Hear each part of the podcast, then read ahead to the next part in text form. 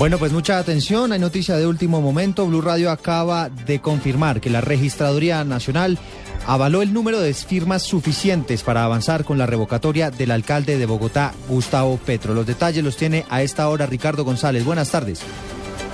Buenas tardes, Eduardo. Bueno, la registraduría puede confirmarle, confirma Blue Radio que más de 357 mil firmas, 357 mil 250 firmas fueron avaladas como válidas, 273.370 fueron inválidas, por lo que queda eh, certificado que se llamará a convocatoria para revocar al alcalde Petro. Recordemos que se necesitaban 289.200 firmas válidas para eh, convocar a esta elección que promueve el representante del partido de la U, Miguel Gómez, desde hace varios meses para revocar al alcalde Petro.